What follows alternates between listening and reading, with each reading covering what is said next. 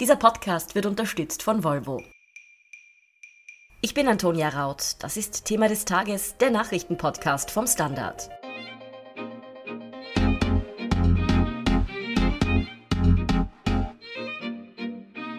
Eigentlich hätte das Real-Life-Remake von Mulan schon im Frühling in den Kinos anlaufen sollen. Die Corona-Krise hat dem aber einen Strich durch die Rechnung gemacht.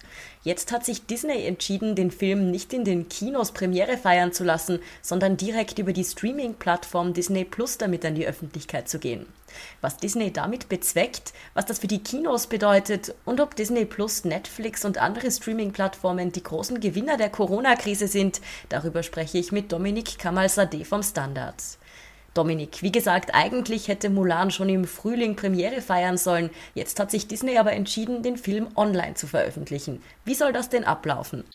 Ja, Disney hat gestern verkündet, dass sie den Film jetzt gar nicht ins Kino bringen, sondern als sogenannten Premium VOD Content veröffentlichen wollen, also sozusagen direkt auf Disney Plus, was sehr überraschend kommt, weil das der erste richtig große Blockbuster ist, der jetzt ausschließlich im Netz anläuft. Das war bisher nicht der Fall. Man hat zwar ein bisschen herumprobiert. Es gab eben den Fall World Troll Tour, der vergleichsweise klein ist und jetzt nicht so als sogenannte Tentpole-Produktion gilt, also als Produktion, die quasi eine ganze Saison absichern soll. Und das ist doch irgendwie ein Move, den man jetzt irgendwie in der Filmwelt mit sehr viel Aufmerksamkeit verfolgt, weil das möglicherweise ein Präzedenzfall werden kann.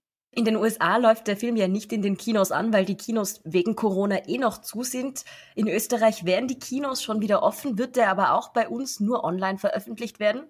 Das ist ehrlich gesagt etwas, was ich selbst noch nicht weiß. Ich habe gestern mit Disney gesprochen. Die haben vom Headquarter noch keine Entscheidung bekommen. Das Einzige, was sie wussten, ist eben, dass die Entscheidung jetzt in Amerika getroffen worden ist. Nachdem jetzt Disney Plus sozusagen global bis auf wenige Länder erhältlich ist und halt auch in Österreich schon viele Abonnenten hat, ist es wahrscheinlich nicht ganz leicht, das aufzudröseln. Möglicherweise ist es dann so, dass es parallel läuft, also dass es quasi den Start auf dem Disney Plus Kanal gibt und zusätzlich halt auch irgendwie den Kinostart. Ja.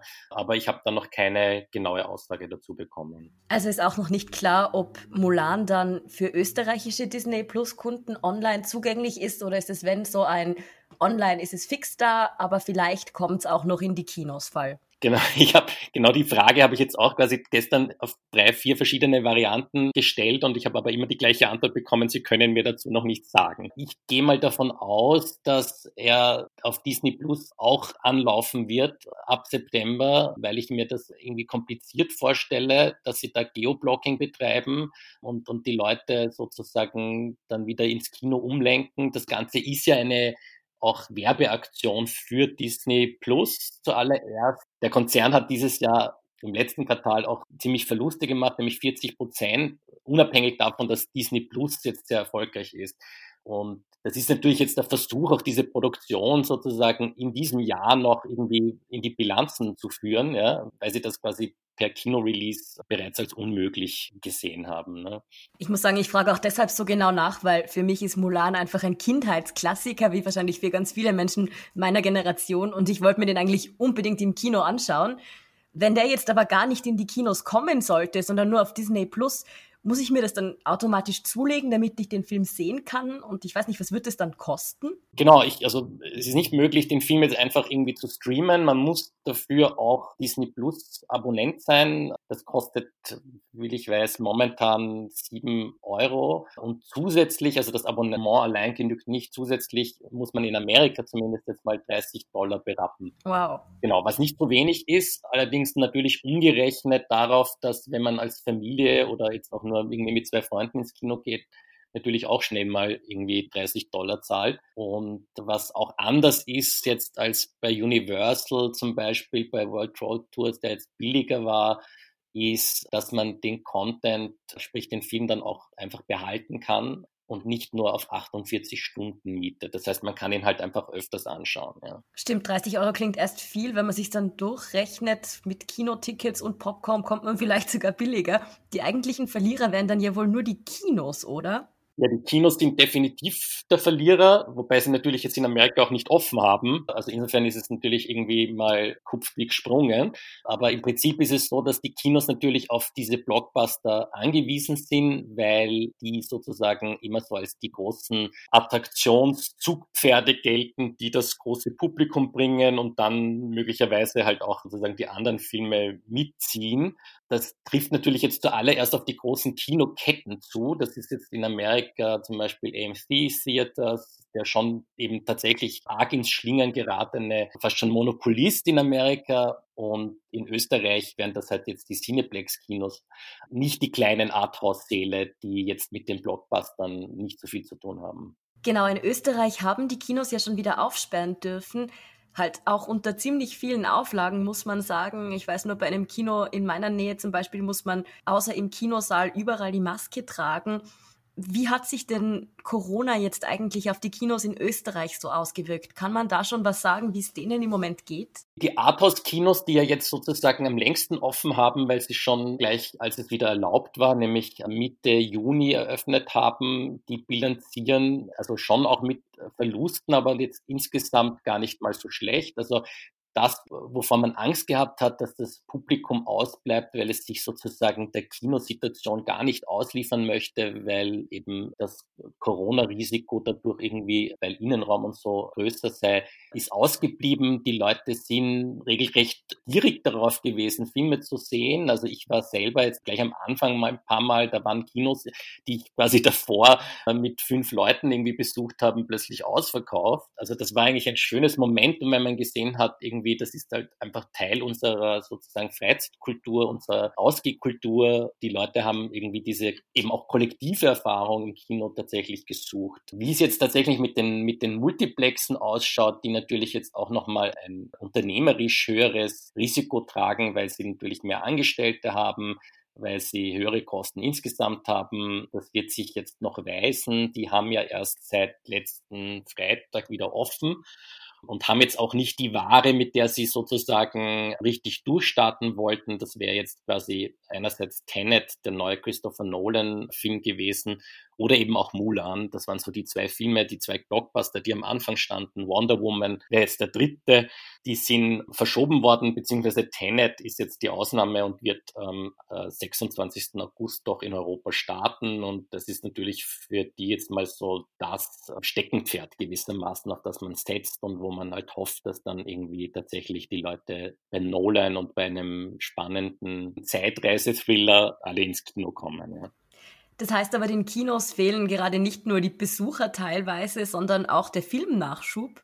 Genau, also die Besucher fehlen ihnen gar nicht so sehr bis jetzt, aber der Filmnachschub ist tatsächlich das größere Problem, weil die Filme nicht freigegeben werden. Die sind sozusagen von den US-Studios zum Großteil verschoben worden in den Spätherbst, aber auch ins nächste Jahr. Das hat eine ganze Kettenreaktion aus Verschiebungen gebracht bis irgendwie die nächsten Jahre, was dann die Sequels von Filmen wie Star Wars anbelangt oder eben auch die Marvel-Filme oder Avatar von James Cameron. Das heißt, es gab einfach diese Freigaben nicht, weil man halt sich nicht das Geschäft erwartet, das notwendig ist, um eine 200 Millionen Dollar Produktion dann eben auch zum Erfolg zu führen. Ne? Das heißt, das ist sozusagen dieser sogenannte Stau, der da jetzt irgendwie durch Corona gekommen ist, ist das Hauptproblem. Im letzten halben Jahr haben wir also kaum einmal ins Kino gehen können, eigentlich, weil einerseits die Kinos zu waren, uns auch mit dem Filmnachschub bis jetzt nicht so blendend aussieht. Wer eigentlich dann in meinem Gedankenspiel die großen Gewinner sein müssten, wären ja die Streaming-Dienste. Ist das auch wirklich so?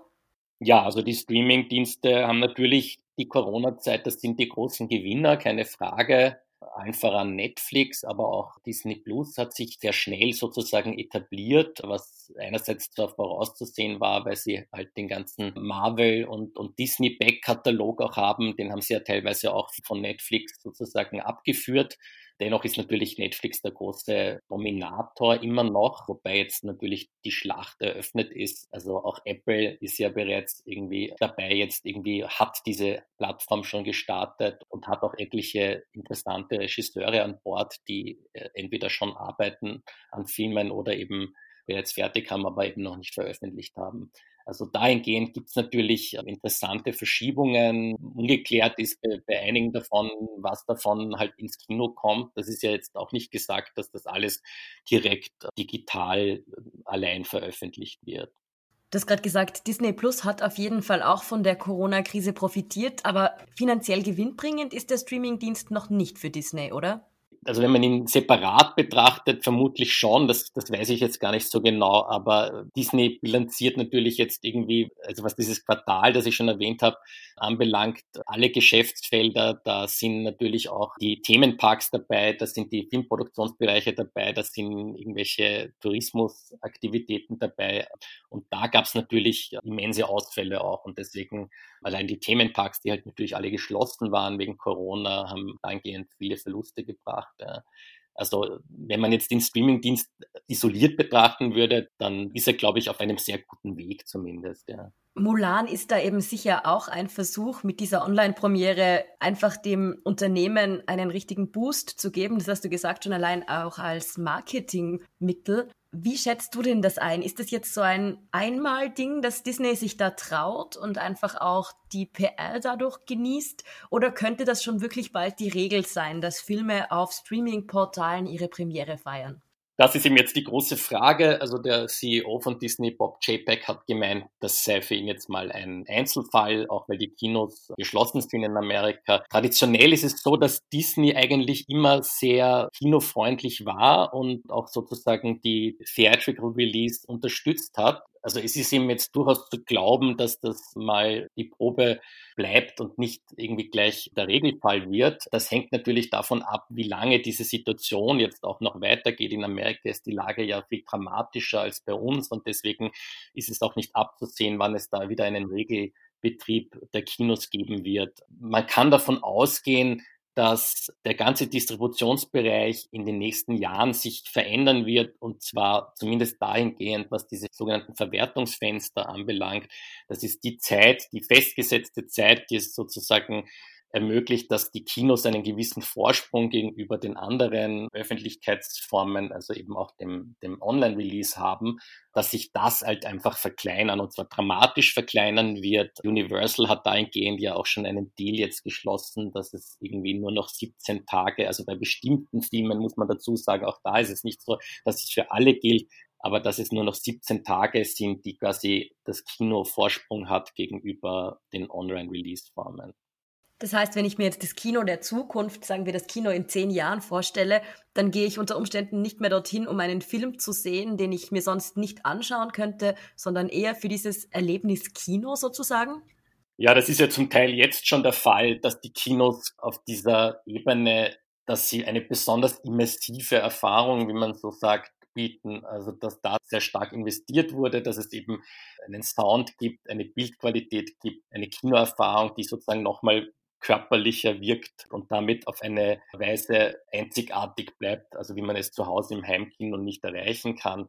Zugleich muss man halt sehen, es braucht sozusagen auch ein Commitment dafür, nämlich wahrscheinlich einfach auch ein kulturpolitisches Commitment dafür, dass man Kinos erhält und in Kinos investiert und diese Infrastruktur gewissermaßen lebendig hält. Das gilt jetzt natürlich nicht für die Blockbuster-Kinos, also für die Multiplexe, die immer noch ein eigenes Geschäftsmodell sind, aber für die Arthouse-Kinos und Kino oder Film als Kunstform gilt das sehr wohl. Ja, solche Experimente wie das jetzt von Disney Plus mit Mulan als erste große Blockbuster-Online-Premiere machen es natürlich spannend, wie sich das Kino auch in den nächsten Jahren entwickeln wird. Vielen Dank, Dominik Kamalsadi, für deine Einschätzung. Sehr gerne. Wir sind gleich zurück.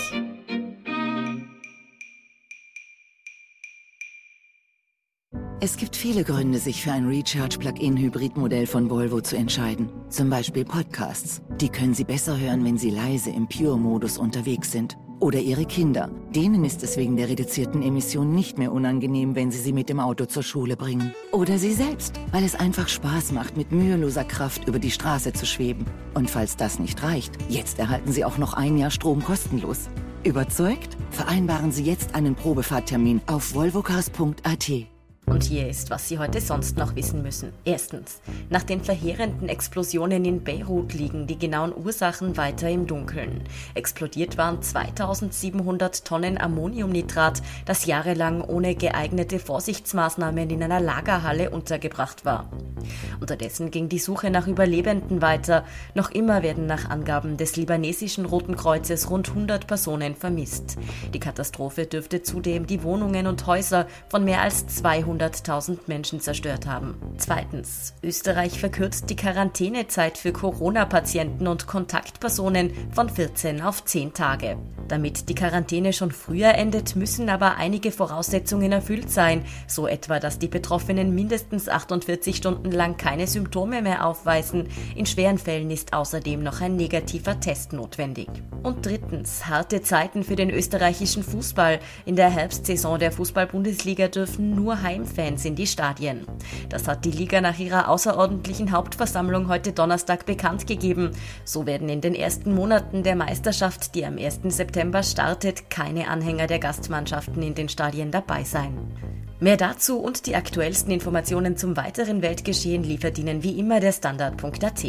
Um keine Folge von Thema des Tages zu verpassen, abonnieren Sie uns bei Apple Podcasts oder Spotify. Unterstützen können Sie uns mit einer 5-Sterne-Bewertung und vor allem, indem Sie für den Standard zahlen. Alle Infos dazu finden Sie auf abo.derstandard.at und dsd.at supporter.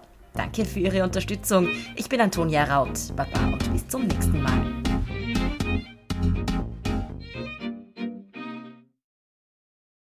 Es gibt viele Gründe, sich für ein Recharge-Plug-in-Hybrid-Modell von Volvo zu entscheiden. Zum Beispiel Podcasts. Die können Sie besser hören, wenn Sie leise im Pure-Modus unterwegs sind. Oder Ihre Kinder. Denen ist es wegen der reduzierten Emissionen nicht mehr unangenehm, wenn Sie sie mit dem Auto zur Schule bringen. Oder Sie selbst, weil es einfach Spaß macht, mit müheloser Kraft über die Straße zu schweben. Und falls das nicht reicht, jetzt erhalten Sie auch noch ein Jahr Strom kostenlos.